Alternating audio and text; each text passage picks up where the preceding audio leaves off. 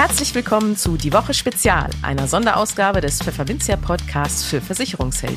Mein Name ist Karin Schmidt. Und ich bin Andreas Harms. Hallo. In unregelmäßigen Abständen widmet sich die Redaktion in diesen Podcasts einem bestimmten Thema. Dieses Mal die SHB-Versicherung im Porträt.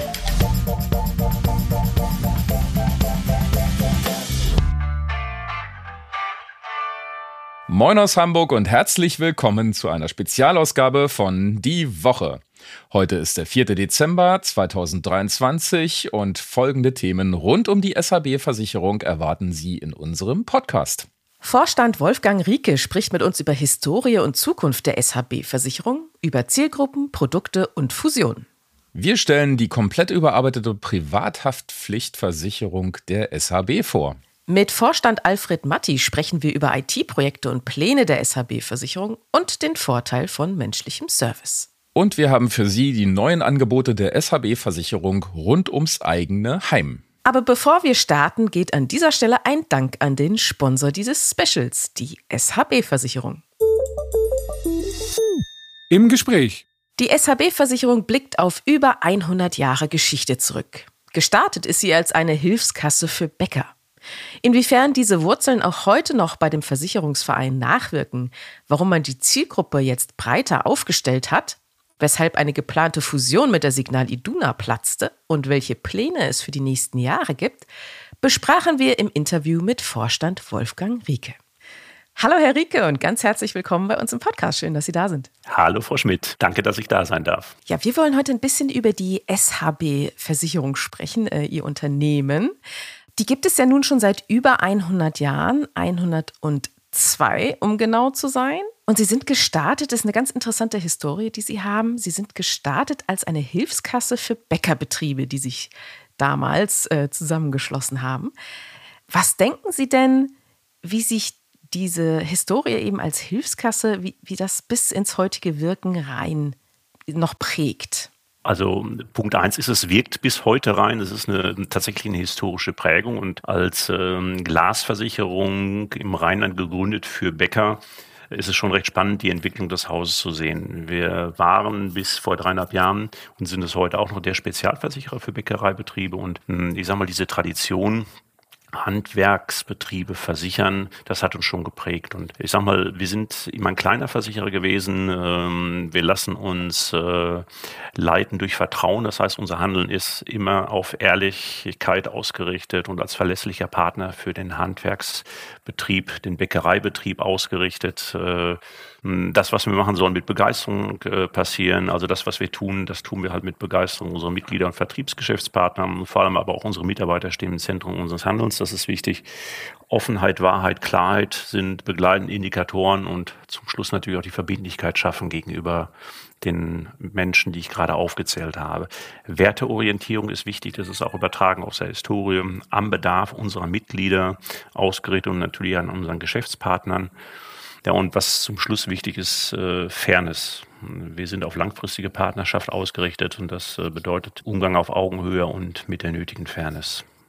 Mhm, dann haben Sie schon wichtige äh, Kernbotschaften auch genannt, die Sie vertreten. Genau. Was unterscheidet Sie denn von den größeren Wettbewerbern am Markt? Ja. Ja, zum einen im Wortspiel bleibend unsere Größe, mhm. äh, kurze Entscheidungswege, ähm, sehr kurze Prozessstrecken, auch für neue Produkte und die Persönlichkeit in dem Moment, ähm, dass jeder tatsächlich Ansprechpartner ist vom Vorstand bis zum Sachbearbeiter, sowohl für das äh, Mitglied als auch für den Makler. Und das muss auch so bleiben. Mhm. Sie haben aber auch vergangenes Jahr sich von dem reinen Fokus auf Bäckereibetriebe, die Sie bis dahin ja hatten, ein ähm, bisschen verabschiedet und sich ein bisschen auch für die anderen Lebensmittelbetriebe ähm, geöffnet. Wie läuft es denn, diese Neuausrichtung? Das läuft super. Also grundsätzlich möchte ich dem so begegnen, die Fokusbranche wird äh, zunächst immer die Bäckereien bleiben. Da sind wir groß geworden mit und da will ich auch der Tradition Folge leisten. Gleichwohl ist es aber wichtig äh, zu erkennen, dass man mit einer Sparte oder einer Betriebsart alleine in einem heutigen Marktumfeld nicht existieren kann mehr. Das mhm. heißt, es wird mhm. in jedem Fall äh, gut dran getan, uns zu öffnen. Das heißt, neben dem Handwerk das Lebensmittel, den Lebensmittelhandel hinzuzunehmen.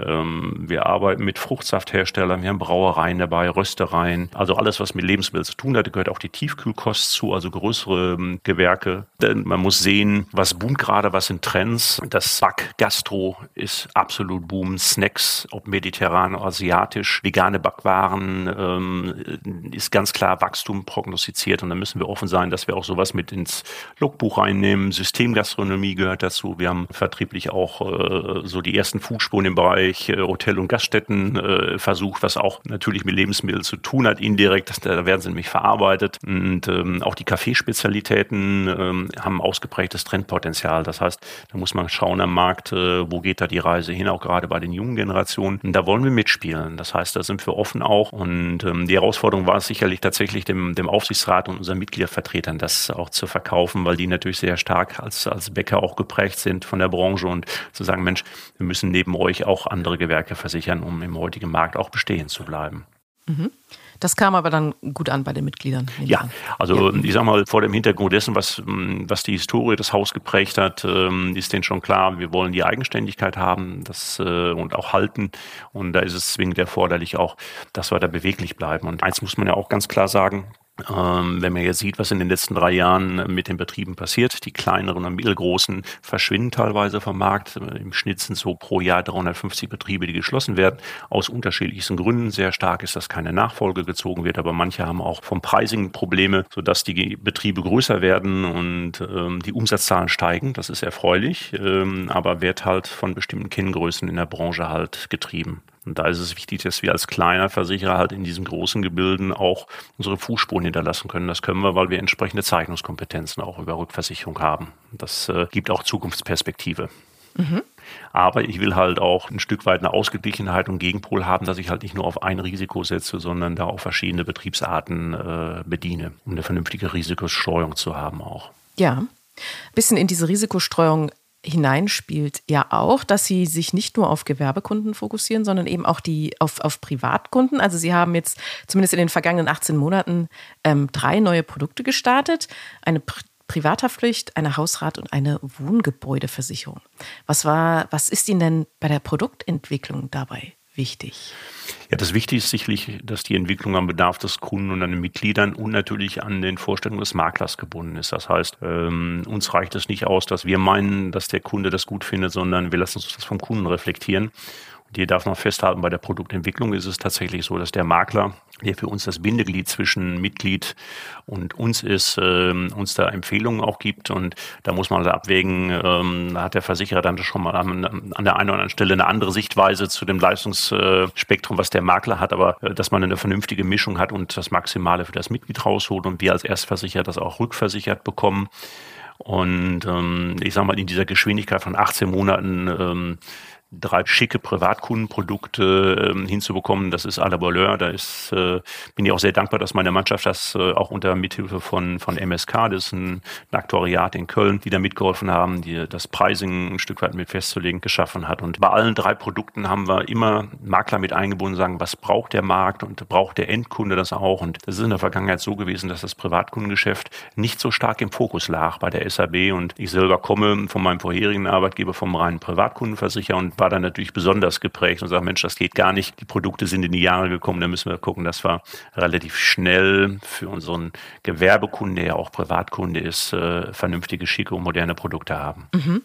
Und wenn man dann nochmal die Gewerbeseite des Kunden anschaut, äh, gibt es da irgendwelche besonderen Bedürfnisse auch aus der Lebensmittelbranche, die da ein Versicher Versicherungsnehmer hat? Ähm, vom Kern her nicht. Also die sind nicht okay. anders als, ähm, sage ich mal, in den klassischen anderen Handwerksbereichen, wo man sicherlich ein Stück weit darauf achten muss, dass die Betriebsgröße ähm, da äh, auch ein bisschen Einfluss auf die Bedürfnisse hat. Äh, uns ist es immer wichtig, die Kundennähe zu haben, äh, dass der Bäckermeister von gestern ist nicht mehr vergleichbar mit dem von heute. Das darf man sicherlich festhalten. Die haben nicht mehr die Nachtarbeitszeit in großen Betrieben, um da auch Mitarbeiter zu bekommen und ähm, so, dass wir im Grunde um unsere Servicezeiten jetzt auch den, dem, der Lebensmittelbranche Branche oder dem Bäckereihandwerk ein Stück weit angepasst haben äh, und sagen, okay, wir haben langere Präsenzzeiten, wo wir da sind und wo wir noch darauf achten müssten, ist ähm, sicherlich, dass wir bei den Sachverständigen eine genaue Auswahl treffen.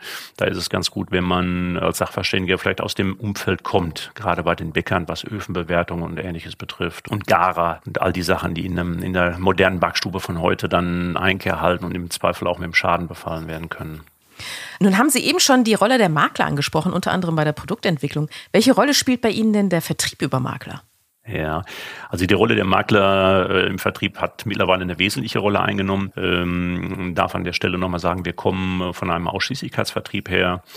Und ähm, durch die Veränderung, die in 2018 stattgefunden hat ähm, mit dem Fusionsthema, ist es so, dass man da vertrieblich komplett umstrukturiert hat und ähm, sich von dem Ausschließlichkeitsvertrieb auf den Maklervertrieb äh, fokussiert hat, um da ähm, halt auch den größeren Plänen in der Branche ähm, anders begegnen zu können. Das hat Einkehr damit auch, dass wir anspruchsvollere Kunden in dem Maklerumfeld haben. Und äh, ja, es sind unsere ersten Kunden, das sagte ich vorhin auch schon mal, die Brückenbauer zu unserem Mitglied sind. Doch ist es uns aber auch wichtig, dass wir neben den großen äh, Maklerhäusern auch kleinere Maklerhäuser an uns binden, weil die sich stärker auf den Privatkunden auch fokussieren. Die ganz großen Häuser sind sehr stark auf den Gewerbekunden fokussiert, die den in Teilen auch privat mit bedienen, aber die kleineren Häuser haben, haben einen, einen, stärkeren Zugangsweg zu dem Privatkundengeschäft. Und von daher ist es eine bunte Mischung und es geht für unser Haus nicht mehr ohne Makler. Das ist einfach so, das haben unsere Vorgänger so beschieden mh, hm, bei dem Themenfeld und wir haben einen Direktbestand, der so ein Drittel ausmacht noch und der Rest ist äh, verteilt in Maklerhänden unterschiedlichster Häuser und kommen da ganz gut mit. Wichtig ist bei unserer Größe, dass man genau überlegt, mit welchem welchem Maklerhaus man zusammenarbeitet und ähm, wo man mehr Werte schaffen kann raus für beide Seiten. Nun haben Sie eben schon kurz angedeutet, äh, 2018 sollte es eigentlich eine Fusion geben ähm, mit der Signal Iduna. Das haben Ihre Mitglieder damals aber abgelehnt. Genau. Welche Auswirkungen hatte das denn damals auf die SHB? Und gibt es vielleicht auch jetzt noch irgendwelche Fusionspläne oder sind die vom Tisch? Ja, also das Jahr 2018 oder 17 und 18 muss man einfach nennen, das ist tatsächlich ein Umbruchjahr für die SAB gewesen. Ähm, der vom Aufsichtsrat mitgetragene Fusionsgedanke wurde halt in der Mitgliedervertreterversammlung in Weimar verworfen, einstimmig und Folge war halt, dass der komplette Aufsichtsrat neu strukturiert werden musste und die Auswirkungen sich auch in die Geschäftsleitung, mhm. das heißt im Vorstandsbereich ausgespiegelt hat. Auch da gab es äh, nachlaufend Veränderungsprozesse. Zu was hat das geführt? Ähm, das hat ähm, dazu geführt, dass sehr viel Verunsicherung natürlich sowohl bei den Mitarbeitern als auch bei den Geschäftspartnern aufkam dass Veränderungen auch in der Zusammenarbeit mit den Innungen und dem Zentralverband aufkamen, wo, Verflechtungen drin waren. Der damalige Zentralverbandspräsident, ähm, der Michael Wippler, war im Aufsichtsrat drin und da war schon eine hohe Interessebereitschaft, äh, da Richtung Signal zu gehen und dort anzudocken. Die Mitgliedervertreter hatten es anders entschieden und ich habe, ähm, wenn ich jetzt auf meine Zeit zurückschaue, ich bin ähm, seit Mitte 20 dort, halt nach wie vor auch die Verunsicherung gespürt. Das heißt, meine Aufgabe war es, den Mitgliedernässe und auch den Mitarbeitern das Vertrauen zurückzugeben, dass es weitergeht, auch in der Eigenständigkeit. Ähm, denke, das ist so bis 21 hat das äh, gedauert, bis sich das gesettelt hat und so ein Haus mit 102 Jahren Tradition, sage ich mal, in die aktuellen Marktgegebenheiten umzusetteln, das braucht seine Zeit. Das hatte ich mir selber auch etwas kürzer vorgestellt, bin da eines Besseren gelernt worden und das kommt zwischendurch dann immer noch mal wieder durch mhm. und doch haben wir es, glaube ich, geschafft, auch gerade in der Außenwirkung ähm, mittlerweile einen ganz guten Ruf zu haben, wieder zu haben auch und stabil dazustehen und ähm, doch hängt das nach. Und Sie hatten jetzt gefragt, hm, ist das Thema Fusion vom Tisch? Das kann ich in der heutigen Zeit gar nicht sagen. Ich glaube, das, was am Markt jetzt gerade passiert, dass große Maklerhäuser andere äh, Häuser kaufen, dass Versicherungen über Holdings zusammengeschlossen werden oder so fusionieren, mhm. das kann man nie ganz ausschließen, weil da ist zu viel Bewegung im Markt und ich will das auch nicht. Hm, man muss in der heutigen Zeit sicherlich darauf gewappnet sein, auch hm, Synergien oder strategische Zusammenarbeiten nicht kategorisch auszuschließen, sondern da wo beide Seiten von profitieren, muss man offen sein. Von daher will ich das Bild skizzieren, dass eine Tür nie zugeschlagen werden äh, darf und man einfach guckt, mit welchen Gesellschaften, wenn sowas in Frage käme, man sowas zieht. Das muss in jedem Fall immer ein Versicherungsverein sein. Das ist wichtig, weil wir auch die Firmierung haben und idealerweise, wie gesagt, Mehrwerte für beide Häuser da sein. Also aktuell, das möchte ich auch sagen, ich bin angetreten bei der SAB, um ganz klar die Fahne für die Eigenständigkeit und die Selbstständigkeit hochzuhalten. Mein Kollege Dr. Matti ein Jahr später mit dem gleichen Antritt. Und da halten wir natürlich dran fest, wollen aber auch sagen, dass man sagt niemals nie. Man muss sehen, ähm, mm. wie wir als mm. kleine Gesellschaft unter den großen Playern äh, weiter agieren können oder ob es sich vielleicht wirtschaftlich sogar auch irgendwann mal rechnet und sagt, hey, wir werden Schnellboot bei einem großen Konzern mit bei. Für was auch immer. Ja. Was haben Sie sich denn dann jetzt für die Zukunft noch vorgenommen? Wie gesagt, 102 äh, Jahre Tradition liegen hinter Ihnen. Äh, was, was wollen Sie noch erreichen in der Zukunft? Also von den Zahlen her ist äh, ein klares Ziel ausgerufen. Wir wollen weiter wachsen, gesund wachsen. Also Ertrag vor Umsatz ist ganz, ganz wichtig. Bis 2027 ähm, möchten wir gemeinsam in der SRB ein Volumen von 10 Millionen Beitrag äh, verwalten und ähm, wir haben in den drei Jahren, wo wir da sind, haben wir diese Planzahlen bisher immer erreichen können. Ähm, bis 27 sind noch ein paar Jahre hin, aber das ist ein hehres Ziel, aber das ist in jedem Fall packbar. Wir ähm, möchten gerne funktionierendes IT-System haben. Das ist an der Stelle auch erwähnt. Wir haben ein komplett altes System, wird gerade abgeschafft, stellen uns da auf die aktuelle Marktgegebenheit ein. Dunkelverarbeitung von Produkten im Privatkundenbereich ist dann ein Thema, dass das äh, die Geschwindigkeit hält da auch Einkehr. Das ist ganz, ganz wichtig, dass wir das realisieren können. Tradition wahren ist ganz, ganz wichtig äh, und gleichzeitig halt die schnelle äh, die schnelle Anpassungsfähigkeit am Markt. Das müssen wir uns bewahren. Das ist unser Haupt-USP, ähm, schnell zu reagieren. Und das hoffe ich, dass das bleibt, ähm, dass das Tradition wird. Ja, und Synergien mit Assekurateuren und Maklern, ähm, gegebenenfalls auch mit Versicherern finden. Und ähm, für mich ist ganz wichtig, ähm, eine hohe Zufriedenheit bei den Mitarbeitern zu erzielen. Das setzt einher dann eine zufriedene Zufriedenheit bei den Mitgliedervertretern und natürlich auch eine hohe Zufriedenheit bei den Maklern. Das kriegen wir hin, äh, wenn wir diese Geschwindigkeit halten können, vernünftige Produkte und ja, so bleiben, wie wir sind. Das ist doch auch ein schönes Schlusswort. So bleiben, wie man ist, aber sich äh, trotzdem genau. immer weiter ein bisschen verbessern. Ich denke, das, äh, genau. Sich immer aktuell halten dabei und, ähm, ich sag mal, Tradition und Moderne äh, in Einklang bringen. Und das geht. Sehr schön. Ja, dann ganz herzlichen Dank fürs Gespräch, lieber Herr Rieke. Ähm, der Kollege Harms wird sich nachher noch mit Ihrem äh, Vorstandskollegen Herrn Matti unterhalten und da wird es eben unter anderem auch um die IT gehen. Da sind wir auch schon sehr gespannt drauf. Bis jetzt aber erstmal vielen Dank fürs Gespräch und alles Gute für Sie. Eben haben wir es im Interview mit Wolfgang Rieke gehört. Die SAB-Versicherung hat in den vergangenen 18 Monaten einige ihrer Produkte rundum erneuert auf den Markt gebracht. Darunter auch die Privathaftpflicht SHB exklusiv 2022. Bei der Überarbeitung war dem Produktteam der SHB die Ausrichtung auf die Kundenbedürfnisse besonders wichtig. Bedarfsgerecht sollte der Versicherungsschutz sein, aktuellen Marktanforderungen und Kundenbedürfnissen genügen und gleichzeitig eine vollständig digitale Abwicklung über den Maklervertriebsweg unterstützen.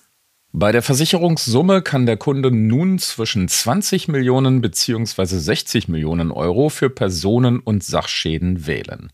Die Jahresprämie mit einer Versicherungssumme von 60 Millionen Euro beträgt im Familientarif knapp 100 Euro bzw. 89 Euro beim Tarif ohne Selbstbehalt.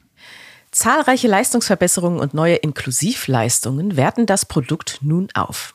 Beim Auto sind unter anderem B- und Entladeschäden abgedeckt, ebenso Schäden beim Öffnen der Autotür oder welche, die beim Saubermachen des Wagens entstanden sind. Auch der Verlust von Auto- und Tresorschlüsseln ist enthalten. Ergeben sich aus dem Verlust Folgeschäden, gibt es auch dafür Versicherungsschutz. In Sachen Opferhilfe, Opferschutz ist unter anderem die psychologische Betreuung enthalten, die rechtliche Unterstützung in Schadenfällen und die besondere Unterstützung in Konfliktsituationen. Auch die Mitversicherung einer gewerblichen Nebentätigkeit bis 12.000 Euro Jahresumsatz ist bei der Privathaftpflicht der SHB möglich. Wer ein Ehrenamt ausübt oder die Betreuung im Rahmen einer Vormundschaft übernimmt, steht ebenfalls auf der sicheren Seite. Kurzum, die überarbeitete Privathaftpflicht der SHB ist auf jeden Fall einen Blick wert. Den Link dazu finden Sie in den Show Notes. Im Gespräch Ach ja, ja, die Technik entwickelt sich rasend schnell und kann über Wohl und Wehe von Unternehmen entscheiden, weshalb auch die SHB Allgemeine Versicherung einige Projekte in dieser Richtung angeschoben und sogar schon fertiggestellt hat. Welche sind es? Was bringen sie und wie funktionieren sie?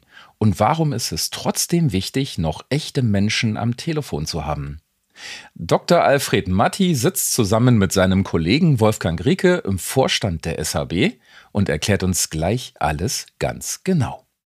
Hallo, Herr Matti, ich grüße Sie. Ja, hallo, Herr Harms. Herr Matti, Sie sitzen ja auch zusammen im Vorstand mit dem Herrn Rieke. Welche Funktion haben Sie dort? Ja, man kann das vielleicht am einfachsten so erklären, dass wir uns die Aufgaben insofern teilen, dass der Kollege mehr die, die Außenpolitik des Unternehmens bestimmt, ich mehr die Innenpolitik. Also er ist so der Außenminister, ich bin der Innenminister. Mhm. Sprich, ich kümmere mich um die internen Prozesse, die Abläufe, um neue Software, die eingeführt wird, um die Schadenbearbeitung. Und der Kollege kümmert sich dann eher um Vertrieb, Marketing und Dinge, die eben stärker nach außen gerichtet sind, auch Produktentwicklung und solche Themen. Ja, dann kennen Sie sich ja bestens mit den technischen Sachen aus. Denn ich habe gehört, Sie bieten auf Ihrer Webseite eine Online-Abschlussstrecke für eins Ihrer Hauptprodukte an, die SBS, das muss ich ablesen, SBS Top Multiline Police. Erstmal, was hat es mit dieser Police auf sich? Was kann die, was tut die? Ja, das ist eine Multi-Risk-Police, die alle Risiken abdeckt, die typischerweise in lebensmittelverarbeitenden Betrieben vorkommen. Also beispielsweise Feuer, Betriebsunterbrechung, Einbruch, Diebstahl und alles, was so passieren kann äh, in einem Lebensmittelbetrieb. Und das ist nach wie mhm. vor das Hauptprodukt, das wir anbieten. Also der größte Teil unserer Beitragseinnahmen wird über dieses Produkt generiert. Und das kann man jetzt offensichtlich auch online abschließen. Ist da überhaupt noch Papier im Spiel? Nee, Papier nicht.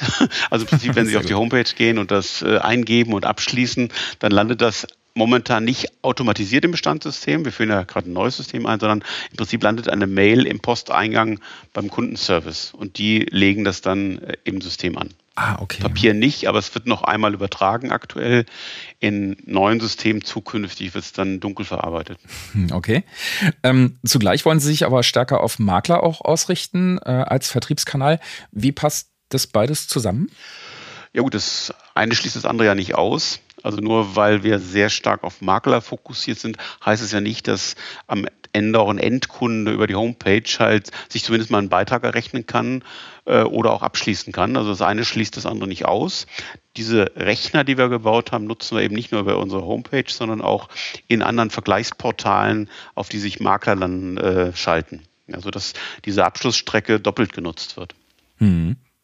Jetzt sagen Sie immer, SHB ist äh, lokal, regional sehr, sehr verbunden.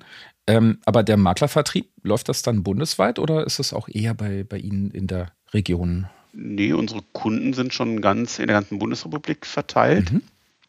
Es gibt gewisse Schwerpunkte so in Ost- und Süddeutschland, aber grundsätzlich sind wir eigentlich in ganz Deutschland aktiv.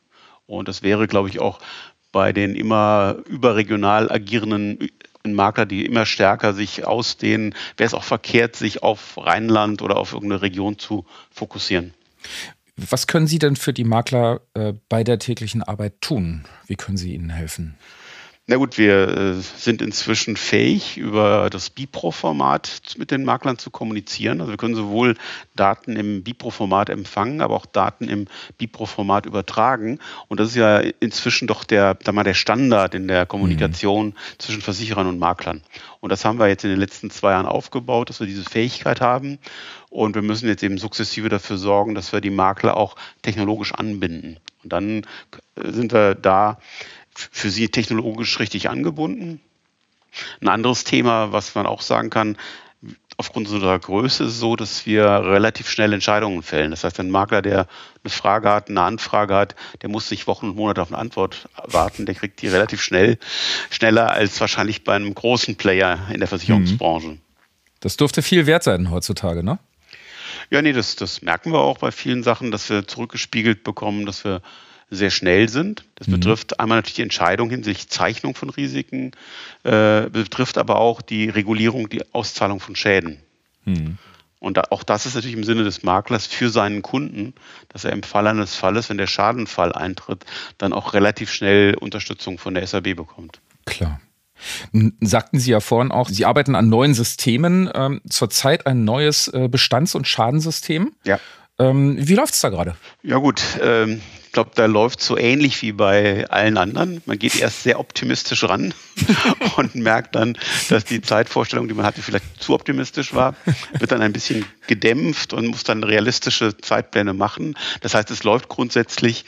Wir werden halt einen Tick länger brauchen als ursprünglich gedacht, aber wenn man sich da im Markt umguckt, geht das auch den Großen so, wenn sie das machen. Ja. Äh, wie ist denn die aktuelle Prognose so? Ja, die Prognose ist so, dass wir das äh, im ersten Halbjahr 24 live schalten werden. Mhm.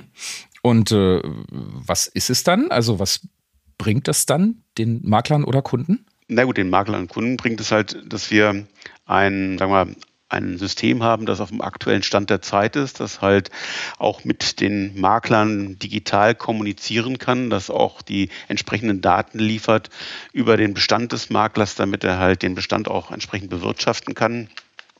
Also ich denke, das bringt dem Makler viele Vorteile technologischer Natur, aber auch informeller Natur.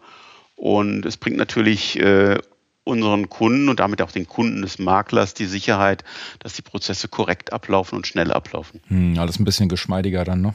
Genau. Mhm. Gut, das alte System ist halt in die Jahre gekommen und äh, äh, das erfüllt auch viele Dinge, die man heute eben als selbstverständlich voraussetzt, nicht mehr. Und äh, das müssen wir einfach abschaffen, um auf den Stand der Zeit zu kommen. Wie alt war denn das alte System? Oh, das alte System ist Größenordnung 20 Jahre. Oh, ja, da wird es Zeit, ne? Ja, ja, genau. Nee, wie gesagt, da gibt es also Dinge, ja, die heute nicht mehr zeitgemäß sind. Und das macht das keinen, keinen Sinn. Ja. Okay, wenn Technik läuft, ist das ja eine feine Sache. Ähm, wenn Sie mal so ein bisschen träumen könnten, ähm, Sie, Sie können sich was wünschen. Wo würden Sie gerne hin, technisch, ähm, servicemäßig mit Ihrem Unternehmen? Ja gut, äh, natürlich Basis für alles ist das neue Bestandsschadensystem. Das führen mhm. wir ein. Aber der Zielzustand wäre, dass wir eben alle Makler, die mit uns gemeinsam Geschäft machen, an dieses neue System über das BIPO-Format angedockt haben und die dann auch, sag mal, alles, was wir machen, im Online-Modus dunkel verarbeitet durchläuft. Ja, dass wir halt quasi kein Papier mehr haben und die Menschen so wenig wie möglich eingreifen müssen in den Prozess. Hm. Und aber zugleich, ähm, jetzt mal, sie gewinnen neue Makler, ähm, verbreiten sich noch, noch weiter. Ähm, aber Makler wollen auch, dass sie schnell am Telefon sind, dass schnell reagiert wird. Äh, wie wollen Sie das nach wie vor sicherstellen? Ja gut, wir haben äh, natürlich hier vor Ort äh, Menschen, die natürlich die Makler äh, die Fragen beantworten, die ans Telefon gehen. Wir haben unsere Servicezeiten gerade ausgeweitet nach hinten mhm. stellen halt sicher, dass immer Menschen da sind, die ans Telefon gehen und auch auskunftsfähig sind gegenüber dem Makler. Mhm. Und das ist einfach ein organisatorisches Thema. Und sagen wir, die Menschen, die jetzt nicht mehr Dinge abtippen müssen, weil sie nicht digital verarbeitet werden, die haben dann eben auch Zeit zu telefonieren und mit den Maklern zu sprechen. Ja. Es geht Hand in Hand, ne? Alles ja, genau. genau. Äh, und zehn Minuten in der Warteschleife ist auch mal nicht so lustig, ne? Nee, aber das versuchen wir zu, zu vermeiden. Und momentan gelingt uns das, glaube ich, auch ganz gut. Und dadurch, dass wir nicht sehr groß sind, äh, ist sowohl bei den Maklern wie auch bei den Kunden so, dass die Mitarbeiter die teilweise auch schon kennen, weil es auch langjährige Beziehungen sind. Das hilft immer. Ja, und das ist natürlich auch anders als bei den großen Mitspielern im Markt. Ja. Mhm. Da kriegen sie irgendeinen aus einem riesigen Callcenter. Das ist bei uns nicht so. Gibt es äh, noch weitere Pläne für neue technische Projekte? Neue technische Projekte erstmal nicht. Ich denke, wir müssen jetzt das neue System einführen und stabilisieren. Ist ja auch nicht damit zu, nicht zu erwarten, dass in den ersten Wochen und Monaten immer sofort alles glatt läuft und es werden Probleme auftauchen, wie bei solchen Systemeinführungen immer. Deswegen ist es erstmal das, das wichtigste Ziel, dieses Kernsystem stabil einzuführen. Ja. Noch dazu bauen ist ein Data Warehouse. Das heißt, die Daten aus unseren Systemen werden in einem Data Warehouse zusammengefasst und dort bilden sie die Basis für das Unternehmenscontrolling. Also unter Data Warehouse, da denke ich sofort, das ist ein riesiger Datenspeicher. Stimmt das? Im Prinzip ja, es ist eine große Datenbank, in der halt alle wichtigen Daten aus den Kernsystemen liegen. Und dann wird mit einem sogenannten BI-Tool quasi da draufgesetzt und unsere Controllerin kann dann dort die Daten in alle Richtungen auswerten, äh, die sie halt möchte oder für notwendig hält. Was macht die dann damit? Ja gut, es schafft halt sehr viel Transparenz. Wir sind ja, brauchen natürlich einmal Transparenz nach innen, um das Unternehmen vernünftig zu steuern. Mhm. Wir sind natürlich auch nach außen berichtspflichtig. Wir müssen ja quartalsweise äh, an die BaFin Solvency 2 äh, Reports abgeben. Und das wird natürlich, die Erzeugung dieser Daten wird natürlich durch diese Data Warehouse und das BI-Tool dramatisch vereinfacht und auch sichergestellt, dass die Daten immer gleichförmig in gleicher Art geliefert werden können. Mhm.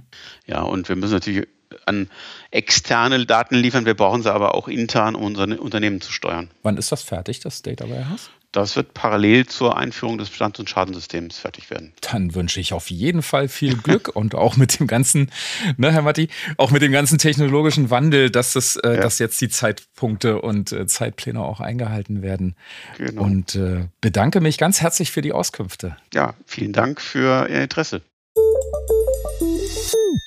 Die SHB Allgemeine Versicherung hat ihr Angebot rund ums Heim renoviert. So hat sie einerseits eine komplett neue Wohngebäudeversicherung gebaut und mit neuen optionalen Zusatzkomponenten versehen. Dazu zählen die Absicherung der Haustechnik und der Photovoltaikanlagen sowie Schutz vor Elementarschäden. Wie bei der SHB üblich ist diese Versicherung direkt online über die Homepage abschließbar. Mit eingebaut sind auch nachhaltige Leistungen. So übernimmt die SHB auch höhere Kosten für energetische Sanierung und umweltfreundliche Baustoffe. Sie kompensiert Treibhausgase, wenn es gebrannt hat, und sichert Wallboxen für E-Autos ab. Darüber hinaus lassen sich Wärmepumpen im Gesamtpaket umfangreich versichern. Bereits im Sommer hatte die SHB andererseits den komplett überarbeiteten Hausrattarif VHB 2023 exklusiv eingeführt. Auch er ist übers Netz digital abschließbar. Neben den marktüblichen Absicherungen bietet der Tarif einige Premium-Extras. Ein paar Highlights sind einfacher Diebstahl auch aus dem Auto, aus Krankenzimmern, auf der Arbeit, auf dem Versicherungsgrundstück und anderswo, unberechtigter Gebrauch von Kredit- und Kundenkarten, Vermögensschäden durch Online-Banking, zum Beispiel bei Phishing, Nässeschäden, Schäden an der privaten Ladestation, Wallbox. Und umfangreiche Themen auf dem Gebiet der unbenannten Gefahren. Freiwillig hinzubuchbar sind hingegen Glasversicherung und Schutz vor Elementarschäden. Kommt es zum Schadensfall, übernimmt die SHB die Kosten für psychologische Betreuung von bis zu 1000 Euro. Zudem beharrt sie nicht auf einer Mindestwindstärke bei Sturmschäden und verzichtet auf Anrechnung bei grober Fahrlässigkeit. Fahrraddiebstahl ist zudem mit bis zu 10.000 Euro automatisch mitversichert. Sicherheit für die Vertriebspartner bietet der Versicherer bei beiden Tarifen durch eine Bestleistungs- und Besitzstandsgarantie sowie Summen- und Konditionsdifferenzdeckung. So, und das war's mit dem Pfefferminzia Sonderpodcast zum Thema SHB-Versicherung. Ihnen schwebt ein weiteres Thema vor, dem wir uns mal im Detail widmen sollen? Dann schreiben Sie uns das doch unter redaktion.pfefferminzia.de. Ansonsten hören wir uns beim nächsten Podcast wieder. Bis dahin gilt, machen Sie es gut und vor allem bleiben Sie gesund.